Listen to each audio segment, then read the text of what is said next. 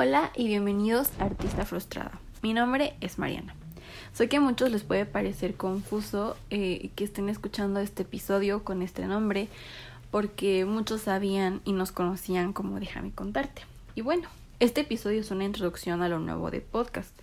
Para mí es volver a los orígenes y las razones de por qué lo inicié,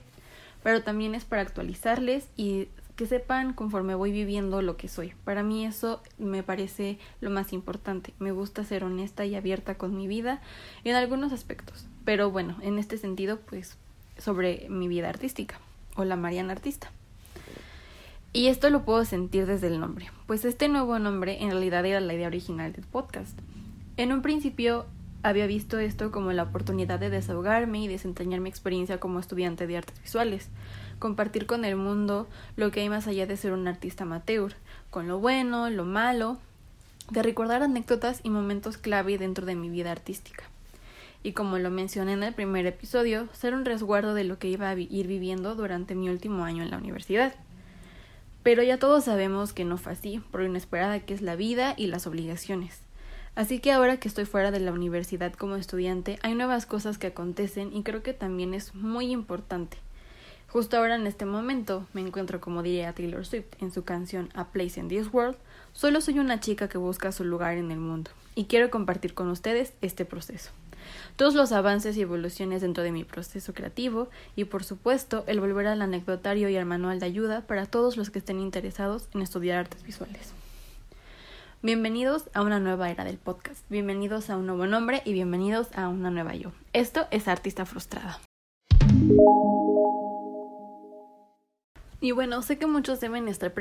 preguntándose por qué el nombre. Bueno, el nombre nace eh, como tributo a una canción que me gusta mucho y que lleva el mismo nombre, Artista Frustrada. Es una canción de Silvina Moreno. La verdad es que se los recomiendo mucho. Las voy a dejar acá abajito el enlace para el video a YouTube y que vayan y le den una oportunidad.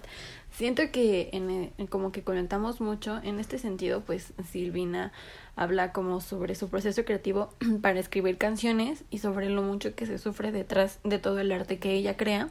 que es su música. Y creo que es una conexión que yo establezco mucho porque pues también son cosas con las que yo me he visto eh, como artista amateur, como creadora, mm, eh, cuando estudiaba artes, cuando me enfrentaba a la creación de un proyecto, incluso al tener que decidir de qué tema iba a tratar mi proyecto y todo lo que había detrás de una pieza, una serie de piezas o todo lo que conlleva crear pues arte. Creo que es una canción muy sincera que pues justamente como que que, que desentraña que, que no, o sea, como que esa idea de las musas, esa idea de la inspiración y del ser creativo, que siempre fluye con sus ideas y que todo es perfecto y que con una facilidad uno puede llegar a crear lo, de lo que pues de lo, a lo que se dedica y de lo que de alguna manera busca vivir. Es una canción, siento yo, como les digo, muy sincera, muy realista, que siento yo que también comparte mucho con la idea de este podcast, con la idea que siempre he tenido de crear mm, el contenido sobre ser artista. Para mí es muy importante siempre pues ver todos los matices, no solamente las cosas como blanco y negro, como se los dije, es ver todo lo bueno y todo lo malo de ser un artista y pues creo que no hay mejor manera de hacerlo que con este nombre. Eh, también una de las cosas que a mí me, deten que me detuvo eh, últimamente para crear contenido como déjame contarte fue que justamente cuando me encontraba eh, cambiando eh, los visuales, sobre todo en Spotify, me encontré con que ya había un podcast de, de que se llamaba igual déjame contarte. Se escribía diferente a la manera en que yo lo escribía, pero eso me agüitó un poquito y dije a lo mejor pues o sea las intenciones las razones y todo de esas personas son muy diferentes al mío pero pues eso puede crear no sé como un poco de conflicto o que incluso pues lo que yo estoy creando se pierda y, y no sé o sea como que como que sí me agüitó me, me dije me dije a mí misma que tenía que buscar otra manera de llamar al podcast estuve como tratando de encontrar algún otro nombre, incluso eh, pensé en simplemente llamarlo Mariana Weasley, como es la manera en que yo me conozco en las redes, pero la verdad es que me di cuenta que todo el tiempo tuve claro cómo quería llamar el proyecto y eso, sea, la, la idea original. Ah, así es como yo había pensado en llamar a mi, a mi podcast desde el momento uno en el que en la cuarentena del año pasado nació esta idea, pues así es como yo quería llamar a mi podcast. También me da un poco de miedo esta onda del copyright y esas cosas con Silvina, que yo espero que no sea un mayor problema, porque la verdad siento que es un tributo hacia su canción. Su canción me despertó y me desbocó, mm, pues sí, me, me, me evocó pues el querer también hablar acerca de cómo es ser un artista visual. Y bueno, en su momento era ser como, una, como ser un estudiante. Ahora eh, me cuesta un poco de trabajo pues ya como presentarme ante el mundo como artista visual y no como estudiante de artes visuales. Es una de las cosas con las que me he tenido que, que ir como confrontando ahora que, que ya estoy fuera de la, de la universidad, como les digo, como estudiante, porque todavía no, no logro como mm, pues culminar todo el proceso que, que hay detrás de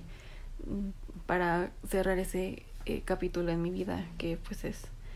el, estudiar una, una carrera universitaria. Para mí también es muy importante como poner como en, en contexto, bueno, para mí también es muy importante, perdón,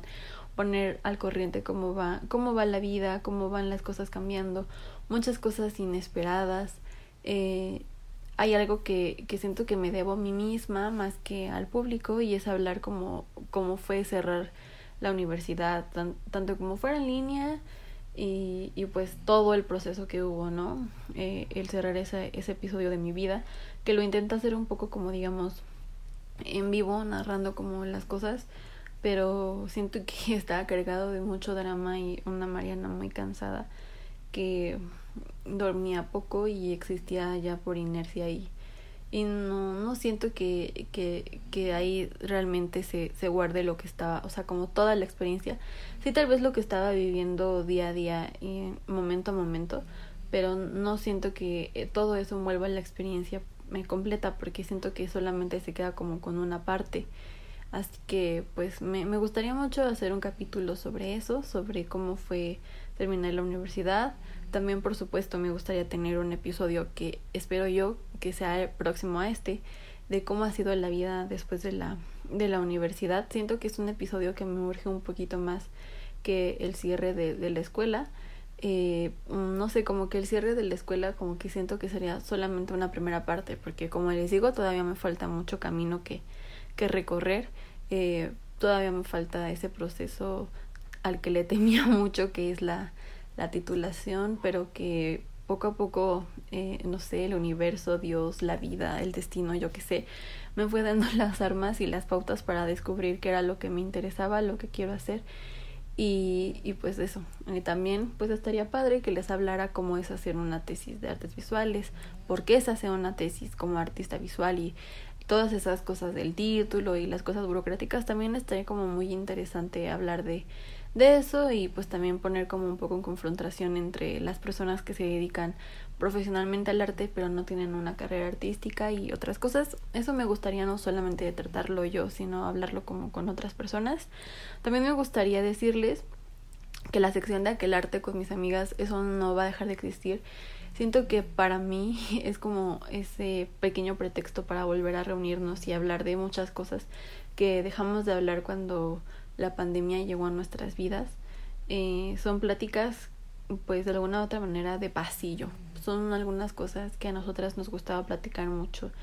entre que empezaban las clases o entre que esperábamos a que iniciara la siguiente, pláticas en, pues algunas veces en el comedor, algunas como dudas, ideas y cosas de, pues así, de, de la vida como, como artistas, opiniones sobre ciertos asuntos y fenómenos dentro de, de las artes, de, de, ciertas cosas que íbamos conociendo conforme íbamos avanzando en la carrera,